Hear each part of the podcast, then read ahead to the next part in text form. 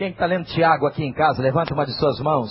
Graças a Deus, muita gente ainda lendo Tiago. Talvez você tenha começado a ler o capítulo 5 e disse, opa, até que enfim não tem nada a ver comigo. Porque olha como é que começa o versículo primeiro. Ele diz assim, é para vocês. Ouçam agora vocês ricos. Quantos ricos nós temos nesse auditório? Levantem as suas mãos, os ricos. Com muita timidez. Alguns levantam a mão. Riqueza é uma questão de referência. Eu quero declarar nesta noite que essa passagem é para todos nós. Meus irmãos, nós que estamos aqui somos ricos. Eu estou falando de dinheiro. Não estou falando de graça de Deus, não grana, mufufa, din-din. Dinheiro é uma questão de referência. Um pastor agora no país de Gales, isso foi vinculado na internet, repetiu uma experiência antiga. A igreja estava reunida, lotada, e ele não chegava. Chegou e se assentou na congregação vestido de mendigo. Mendigo fica praticamente reconhecido na sua identidade. Os irmãos sabem que eles ficaram esperando o culto inteiro o pastor aparecer e o pastor estava dentro do santuário sentado e ninguém olhou para aquele homem.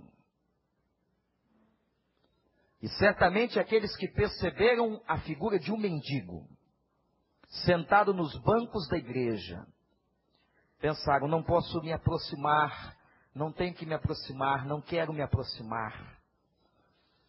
E no final do culto, aquele pastor se levantou e disse, e recitou o texto de Tiago, capítulo 2.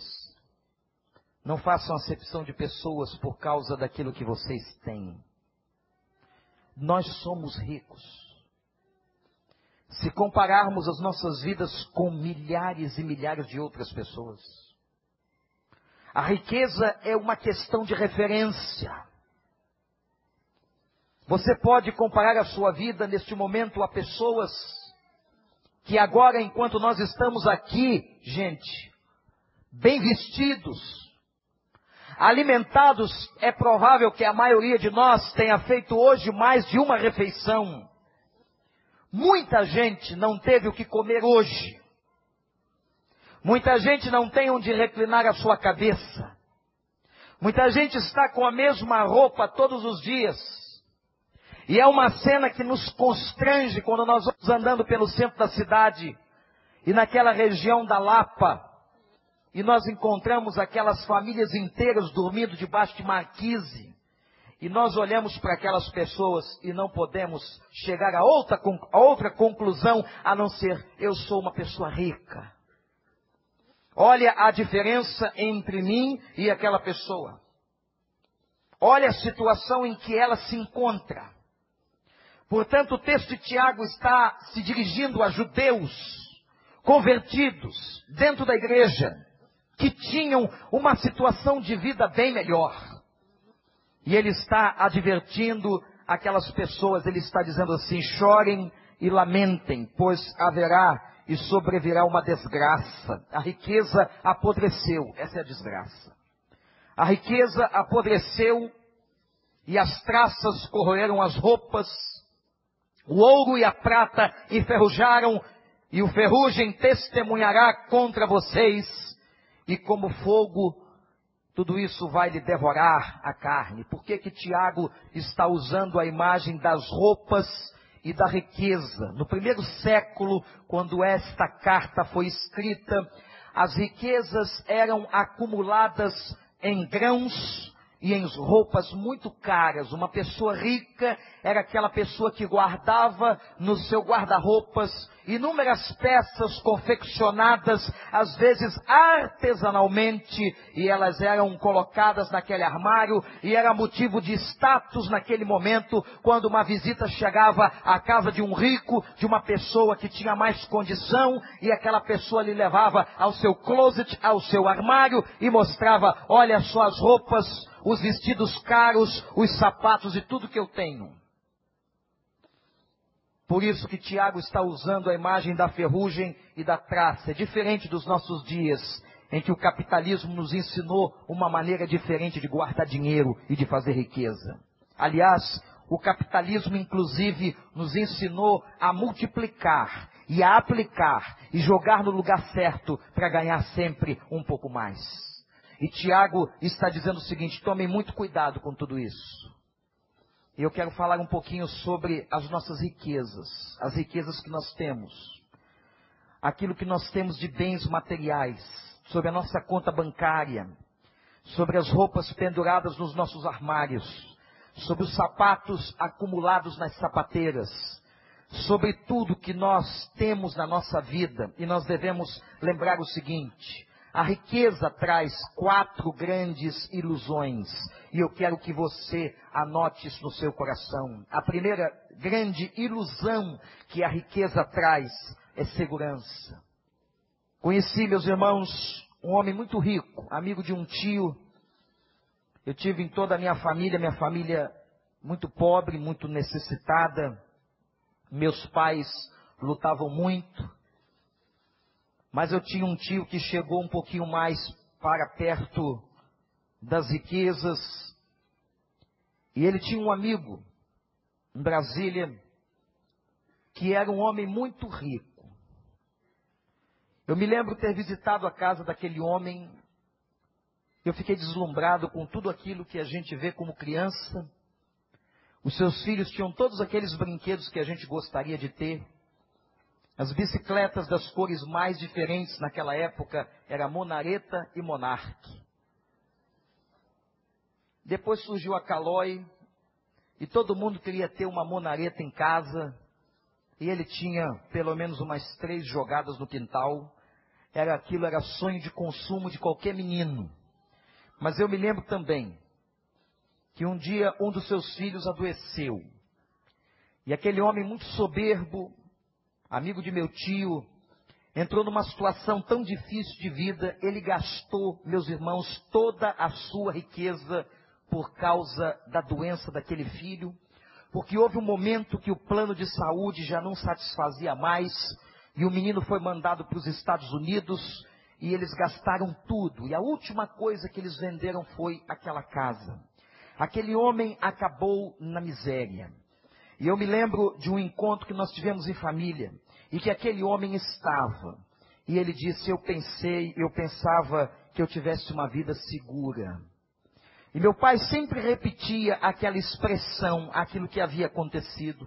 Que ilusão que nós temos quando pensamos que a segurança da nossa vida está nas coisas que nós, ou estão nas coisas que nós acumulamos. Outra ilusão que as nossas riquezas traz ou trazem ao nosso coração é a onipotência. O que acontece quando você tem muita coisa que você pensa que tem tudo? Eu vou repetir. O que acontece quando a gente tem muita coisa é que nós nos iludimos achando que nós temos tudo. Isso não é verdade. Portanto, as nossas riquezas, elas são ilusórias, elas não dão segurança de vida para nenhum de nós. Elas não dão todo o poder que nós pensamos que o dinheiro, que as riquezas trazem. E é uma terceira ilusão que o ter ou que as nossas riquezas trazem para nós é a imortalidade. A gente pensa que é imortal quando tem tudo e quando tem do bom e do melhor e quando tem dinheiro, e pode levar o filho na melhor escola, e pode tratar no melhor médico, e pode ir ao melhor hospital, e pode comprar nas roupas de grife do barra shopping ou do designer, e pode comprar os melhores móveis, e pode fazer a reforma com o melhor arquiteto, e pode construir a melhor casa, e pode edificar as melhores estruturas, e comprar o melhor carro na agência mais luxuosa da barra. Isso nos dá uma sensação de poder e uma sensação de que nós somos imortais. Que ilusão! E foi uma grande ilusão quando aquele grande engenheiro inglês, engenheiro naval, olhou e viu no porto de Londres aquele navio monumental que era o Titanic. E ele sairia na sua primeira viagem para Nova York, uma viagem caríssima, no luxuoso Titanic, lotado, e ele saiu, mas saiu com uma frase do seu engenheiro mor, do seu construtor, que declarou para o mundo numa entrevista: Este navio é tão lindo e tão poderoso que nem Deus o afunda. Na primeira viagem, na costa do Canadá, antes de chegar a Nova York, ele bateu, raspou o casco num iceberg e em poucas horas, aquele navio que nem Deus afundava, foi cortado no seu casco e foi para o fundo do mar e está lá até hoje. Que ilusão acharmos que todas as melhores coisas nos dão este sentimento de segurança, de onipotência, de imortalidade, e nós achamos que podemos conquistar todas as coisas. É uma outra ilusão e grande ilusão da riqueza. Nós pensamos que podemos conquistar tudo. Eu me lembro de uma entrevista, gente, recentemente de um homem muito rico, e ele fez uma declaração que ele não foi o primeiro a fazer, não foi o primeiro homem rico a declarar isso, mas quando ele afirmou que toda a fortuna e todos os dólares e todo o investimento na bolsa de valores e todas as propriedades e todos os carros de luxo e tudo que ele havia conquistado não lhe havia trazido a vida, nem amor, nem paz. Quanta ilusão a riqueza traz a uma pessoa. Há uma pseudo-segurança no dinheiro, onipotência, imortalidade, pensarmos que conquistamos tantas coisas. Meus irmãos, que ilusão. Eu quero dizer uma coisa a você, baseado no texto de Tiago. Acumular é fruto de egoísmo. Preste atenção no que o pastor vai dizer agora. Talvez você não entenda.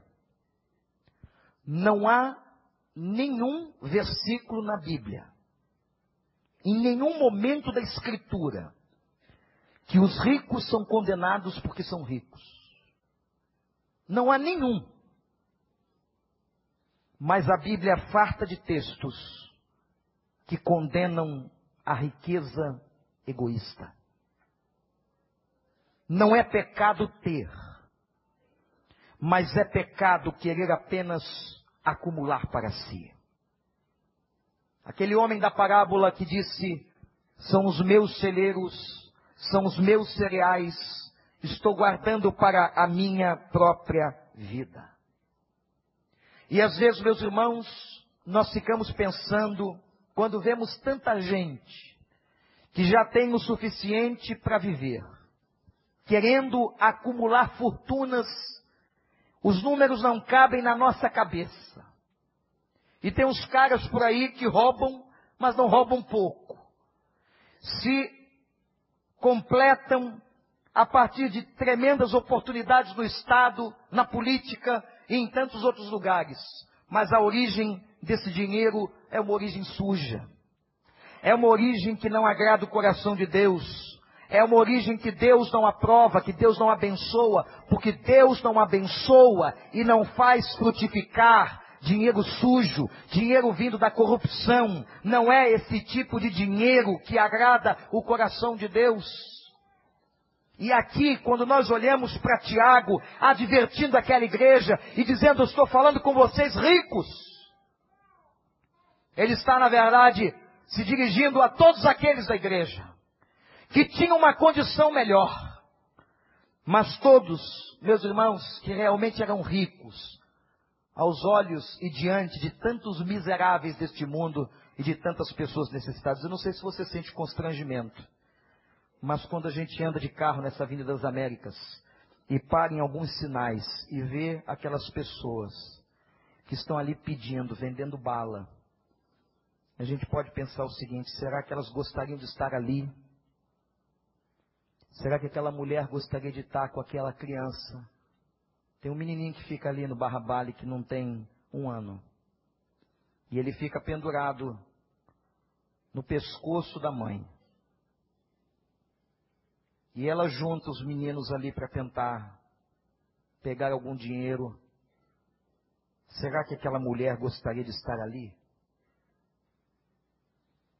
Será que aquela pessoa tem prazer Tiago está tentando nos fazer defrontar com a realidade da vida. O livro de Tiago é maravilhoso porque ele nos remete à nossa própria existência. E agora é um momento que ele diz: vocês são ricos. E nós somos ricos. Comparando-nos com essas pessoas, ou com aqueles que agora estão começando a arrumar as suas camas debaixo das marquises da Avenida Rio Branco, ou daqueles que estão agora nas marquises de Madureira, e alguns dormindo nos trens, ou então procurando uma casa abandonada para se instalar com seus filhos. Sabe uma coisa, gente, que falta o nosso coração diante de um texto desse? A consciência e a gratidão por tudo que nós temos. Como nós reclamamos. Como nós reclamamos e quando a gente vê aqueles vídeos dos missionários na África, quando Humberto apresentou a realidade socioeconômica do Senegal, quando eu estive na Índia e declarei aos irmãos em testemunho, quando a gente olha um quadro como este, a gente tem que aprender a dizer: Senhor, graças ao teu nome, pela tua misericórdia, que eu não estou nesta condição de miserabilidade, mas eu tenho uma casa, eu tenho um teto para me acolher, eu tenho roupas em fartura para cobrir o meu corpo, para cobrir os meus filhos, eu tenho tido o alimento cotidiano por mais de uma vez, eu tenho tido a oportunidade de trabalhar, de ganhar o meu sustento, ou de alguma forma, se eu não tenho trabalhado, tu tens sido fiel e sustentado a minha vida no meio de uma crise profissional. Deus tem sido fiel. Será que nós podemos dar graças a Deus nesta noite? Será que nós podemos agradecer ao Senhor as suas maravilhas? Será que nós podemos dizer, Senhor, muito obrigado, porque apesar de não merecer, eu tenho tido mais do que eu mereço? Você pode dizer isso hoje?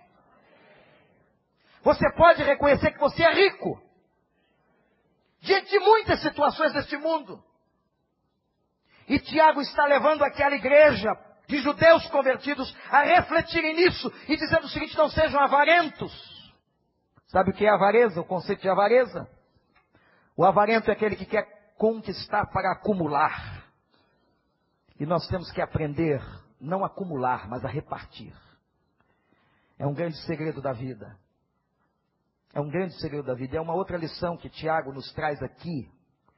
Ele começa a falar, depois que ele apresenta o tema da riqueza, dizendo: tomem cuidado, porque a ferrugem come e a traça destrói.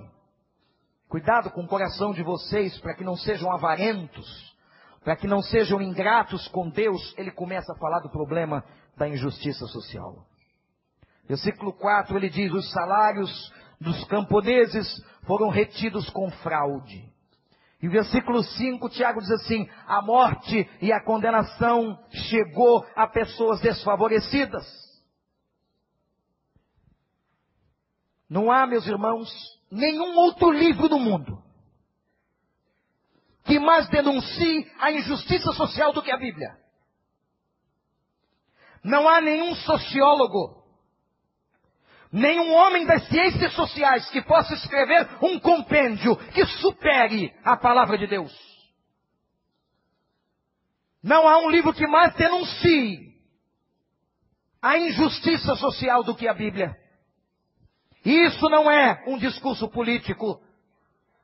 Isso é um discurso sobre a vida, sobre a realidade. Eu quero declarar aqui, irmãos, a partir desse texto de Tiago 5, de 1 a 6, alguns pecados da injustiça social. Os salários eram retidos com fraude. Atenção, você que tem empregados debaixo do teu, da tua autoridade, do teu bastão. O que, que ele quer dizer quando diz assim que os salários tinham fraude? Talvez, presta atenção, porque estavam aquém do que deveria ser pago. É pecado manter uma pessoa em quase sistema de escravidão. É pecado. É pecado pagar salários injustos. Você não pode tratar a sua empregada doméstica como o mundo trata. Você não pode tratar os seus funcionários e as pessoas que estão debaixo da sua autoridade como o mundo trata. E o texto está declarando que os salários eram retidos. Sabem por quê, irmãos? Naquela época, ele está falando de camponeses. Os caras trabalhavam na agricultura, levavam o grão, levavam a safra, e o rico, o dono da fazenda, retinha, não pagava imediatamente e aplicava o dinheiro que ele havia conquistado com a venda do produto e adiava o pagamento daqueles funcionários e daquelas pessoas pobres. E Tiago diz assim: o salário foi retido com fraude.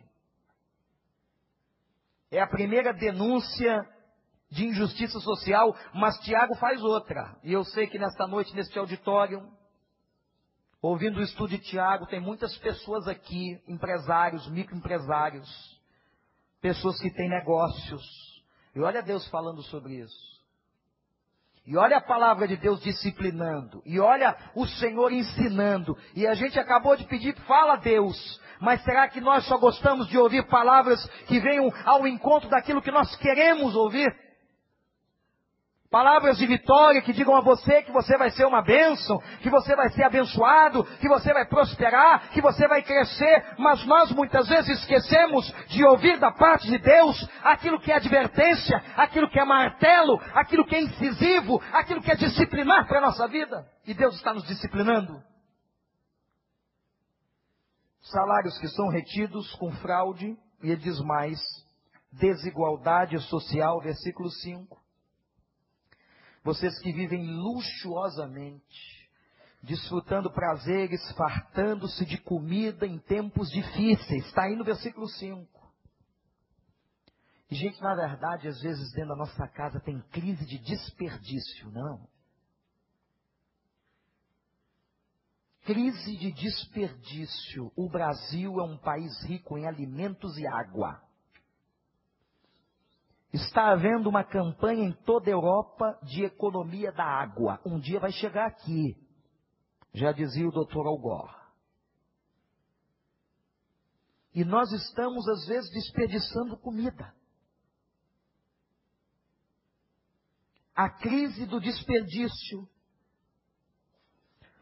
os sociólogos que analisam a violência social, que tanto nos agride, nos choca, o que aconteceu com aquele menino de três anos ser morto por um tiro de policiais mal preparados, que não dignificam o nome da polícia, que estão inseridos num sistema falido de administração de segurança no Estado, que nós vivemos por aí amedrontados quando vamos para casa, se um carro pisca o farol atrás de nós, é o medo de ser assaltado, de sofrer algum tipo de injúria, mas nós esquecemos que as grandes teses dos sociólogos da modernidade apontam a desigualdade social como um grande fator de geração de violência. Deve ser muito doloroso. E o Brasil é um dos principais países do mundo em desigualdade social. Deve ser muito doloroso aquelas pessoas das favelas, aquelas pessoas que moram em casas de papelão, aquelas pessoas que não têm o que comer assistirem os desfiles dos nossos carros, das nossas roupas. A maior favela da América Latina, a Rocinha, está em frente a um dos shopping centers mais caros da cidade. Quantos daqueles barracos lá de cima estão olhando para aqueles apartamentos monumentais e para aqueles ricos que entram naquelas casas de festa de São Conrado, esbanjando o seu dinheiro e o seu poderio econômico. Tiago está dizendo: esse negócio é muito sério. Quer ver uma outra denúncia de desigualdade social e de injustiça? Ele diz: o pobre está sendo morto e condenado. A gente sabe que uma pessoa com dinheiro nesse estado, no estado brasileiro, como aconteceu esta semana, é presa no domingo e solta na terça-feira. E alguns estão na cadeia sem poder ter uma pessoa, um pobre ali, sem poder ter uma pessoa que advogue a sua causa. Gente que está morrendo, gente que está sendo condenada à miséria. Gente arrastada aos tribunais. Gente sendo pisada. Essa denúncia a Bíblia sempre fez. E se vocês querem ler um compêndio de justiça social, leiam o livro de Amós, o profeta. Você quer ver uma coisa? Vocês acham que um sapato, olha para cá, pode custar 450 reais? Existem sapatos de 450 reais ou não? Existem? Pois é. O livro do profeta Amós, no capítulo 2, versículo 6, diz assim: Estão trocando o justo por um par de sapatos.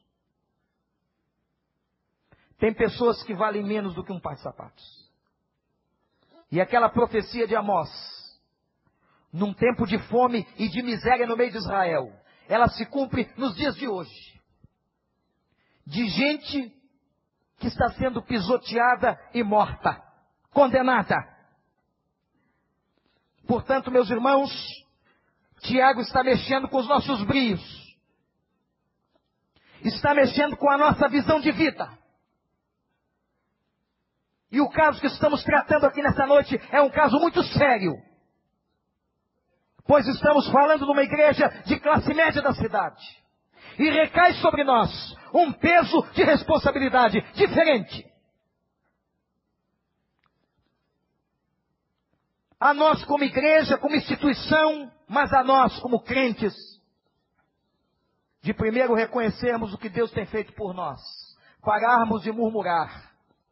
Chega a ser pecado quando abrirmos abrimos o nosso guarda-roupa e aquela célebre frase: eu estou sem roupa para vestir. Chega a ser pecado diante de Deus abrir a dispensa e dizer: Eu não tenho nada gostoso para comer. Nós temos que dar jeito nisso. Nós temos que reconhecer diante de Deus a sua misericórdia e a sua graça. O apóstolo Paulo foi um homem bem de vida, mas teve um tempo que Paulo entrou na crise. Sabe o que ele sabia fazer? Tenda. Imagina um cara letrado, um doutor da lei, como era Paulo, e fazer barraca. E ele foi costurar barraca para viver. Porque não há nenhuma passagem na Bíblia que diga que trabalho é alguma coisa desonrosa para o ser humano. E Paulo diz assim: Eu aprendi a me contentar na minha vida quando eu tenho muito e quando eu tenho pouco. Mas há pessoas na vida que só querem ter muito. E em nome deste muito, elas pisam nos outros. De toda maneira. E vocês acham que os países ricos no mundo são ricos por quê? Porque alguém está empobrecendo. Quando a Europa levou do Brasil os nossos ouros e as nossas riquezas, no início da colonização, quando fizeram isso com a Índia, quando fizeram isso com a África, até os dias de hoje, países pedem perdão a outras nações porque vilipendiaram aquelas nações, empobreceram aquelas nações. Será que não nos toca o coração vermos a miséria? E aquelas cenas daquelas crianças na África que a gente conta os ossos da costela.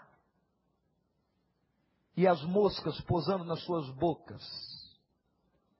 E eles olhando e comendo comunitariamente numa bacia.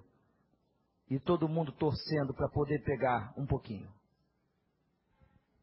Meus irmãos, nós vamos dar conta a Deus dessas coisas. Da nossa falta de gratidão e da nossa contribuição para o sofrimento e para o crescimento da injustiça. Agora vem uma parte nesse texto que é uma parte lindíssima de consolo. Versículo 4 diz assim: O lamento dos ceifeiros chegou ao ouvido do Senhor dos Exércitos. Que coisa séria. Aliás, se tivéssemos tempo, estudaríamos em Tiago a doutrina de Deus. Tiago é rico quando fala sobre Deus, ele chama Deus de imutável, de juiz, de criador, de misericordioso, de pai, de sábio, de soberano, de gracioso, de justo, de curador, de abençoador. E agora ele chama Deus o Senhor dos exércitos. Por quê? Por que, que Deus agora ganha essa conotação em Tiago? O Senhor dos exércitos ouviu o clamor ouviu o gemido. Porque ele está mostrando que o Senhor dos Exércitos, presta atenção, é muito mais poderoso que os ricos dessa terra. O Senhor dos Exércitos é muito maior do que os poderosos que oprimem, que trocam o justo por um par de sapatos. E vejam, meus irmãos, não foi uma oração que subiu, o texto não diz que os pobres oraram e Deus ouviu. Não, o texto declara que subiu um gemido. Um gemido de dor. Porque tem gente que sofre tanto e é tão miserável que não tem força para chorar. E não tem força para fazer uma oração mas está sentado lá no seu silêncio, na sua fraqueza, gemendo pela sua miséria. A Bíblia diz assim: e Deus ouviu o gemido dessa gente. Bem-aventurados os pobres, porque eles alcançarão a misericórdia do Senhor. Mas o problema agora é o que, que nós vamos fazer. Eu me lembro daquela passagem do Novo Testamento que aquele jovem rico chegou diante de Jesus, petulante. O que, que eu faço para ter a vida eterna? Sempre resolveu no dinheiro, não é? Tem gente que acha que resolve tudo no dinheiro. E Jesus tocou na ferida e disse: Você quer mesmo? Então vende o que você tem e me segue. Eu quero ver. E diz o texto que ele foi embora triste, não disse uma palavra, também não precisava. Eu fico imaginando o coração de Deus. O coração de Deus que vê uma pessoa trocá-lo por dinheiro. Tem muita gente assim. Sabe quando é que você troca Deus por dinheiro? Quando você abre a mão. Abre mão de estar com Ele, de adorá-lo só para trabalhar, para trabalhar e para trabalhar. Trabalhar é uma bênção. Mas trabalhar demais pode ser ganância ou doença. Doença por uma fuga. E às vezes pela simples vontade de não estar mais em casa. E há pessoas que trabalham, trabalham, trabalham, porque não querem voltar para casa. E eu fiquei imaginando o coração de Deus quando não ouviu uma palavra daquele jovem rico. Ele virou as costas e foi embora. Está diante de nós um fato no texto de Tiago chocante. Que mexe com as nossas entranhas, que mexe com os nossos valores. E se de manhã Tiago falava de agenda, agora ele está falando da nossa caderneta de anotação das nossas contas. de rever tudo que nós temos, de tudo que nós somos e de como, como tratamos essas coisas. E lembrar de uma frase de Jesus. E com ela eu quero terminar esta palavra tão dura de Tiago, que diz assim: Onde estiver o teu tesouro, vai estar o teu coração. Você vai colocar o coração, presta atenção, olha para o pastor. Você vai colocar o coração naquilo que é mais importante para você. Se o que é mais importante para você é dinheiro, é ter, você está colocando o coração no lugar errado. E agora eu volto ao início do texto quando ele diz assim: sobrevirá desgraça. O amor excessivo ao dinheiro é a raiz, o que diz a Bíblia? De todos os males deste mundo. Por isso que os homens guerreiam, fazem guerra, brigam por poder, por território.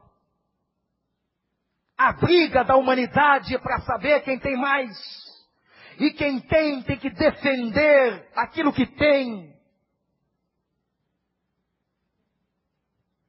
O amor excessivo ao dinheiro é a raiz dos males. Tiago disse assim quando começou o seu texto: sobrevirá desgraça. E a desgraça, sabe qual é? Um dia, a ferrugem vai comer o ouro e a traça vai comer a roupa. E você e eu voltaremos nus ao ventre da terra. De que valeu pisar nos outros? De que valeu ganhar o dinheiro desonestamente? De que valeu? Porque quando você ganha desonestamente, alguém está perdendo. Alguém está sendo fraudado. E agora que cada um de nós coloque a sua consciência diante de Deus e peça perdão ao Senhor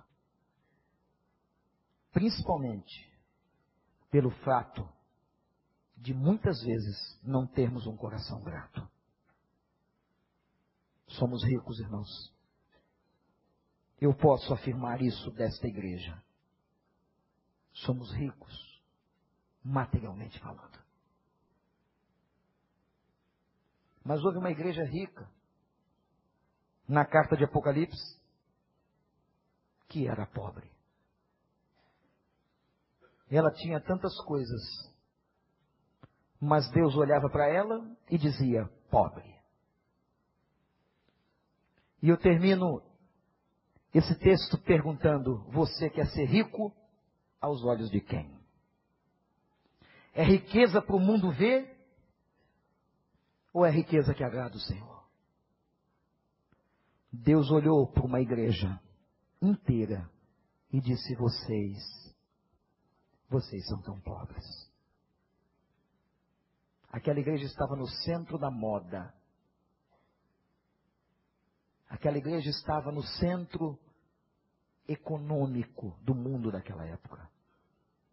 E Deus os chamou de pobres. Vamos orar. Enquanto Robson vai estar aqui, você vai colocar a sua vida diante de Deus. Vamos pedir perdão Senhor, irmãos. A palavra de Deus tem que nos compungir, tem que nos confrontar. A palavra de Deus tem que chocar o nosso coração. Se nós queremos ser crentes melhores, pessoas melhores para Deus, a gente tem que tratar essa área. Quanta gente cheia de avareza no coração, desejo absoluto de acumular e acumular. Para quê? Às vezes você está perdendo a tua família só porque você quer ganhar e ganhar. Você está perdendo o teu filho porque não dá atenção a ele.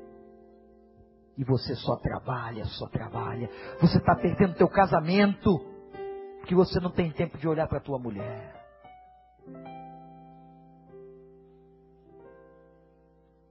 E diga a Ele, Senhor,